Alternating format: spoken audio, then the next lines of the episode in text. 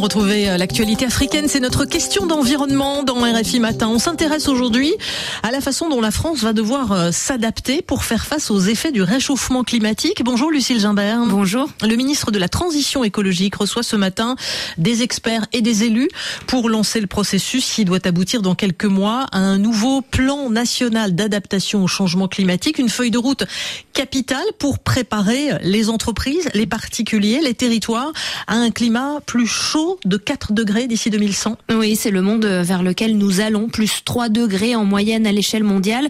Cela veut dire plus 4 degrés en France. Il est crucial de continuer à réduire nos émissions de gaz à effet de serre pour freiner le réchauffement climatique, mais ce que nous avons déjà envoyé dans l'atmosphère a déjà des effets palpables sur le climat en France. Hein.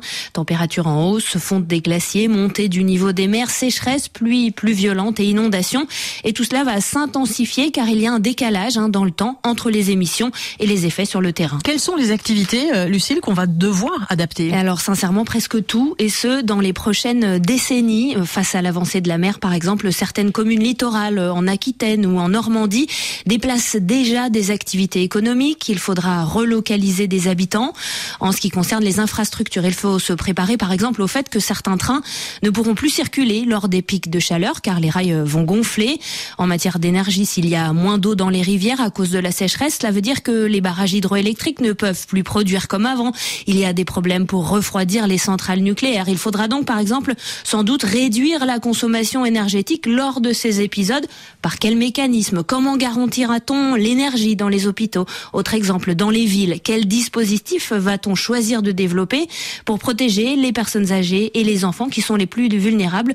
Quand il fera 50 degrés Vous le voyez, la liste est longue et je n'ai pas fait une liste exhaustive. Et dans certaines régions, C'est carrément euh, tout le modèle économique qui va devoir être repensé. Oui, notamment les régions de montagne où la neige va devenir un souvenir.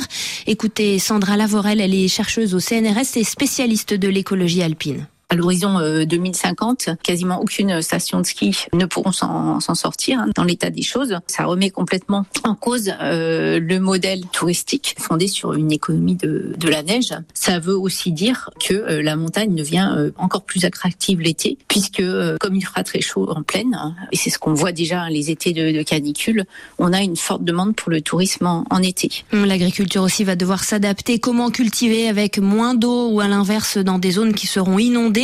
Les solutions d'adaptation existent, remettre des haies, pailler le sol, diversifier les cultures, mais il faut planifier ces transformations majeures dès aujourd'hui. Et ça nécessitera évidemment des moyens financiers et humains considérables. Oui, faire des choix d'aménagement du territoire, développer une culture du risque, pousser les entreprises à définir leur stratégie en fonction de ces projections climatiques. Le défi est de taille, mais l'enjeu l'est aussi, garantir sauver des vies lors des événements météo extrêmes et garantir la résilience de l'économie française.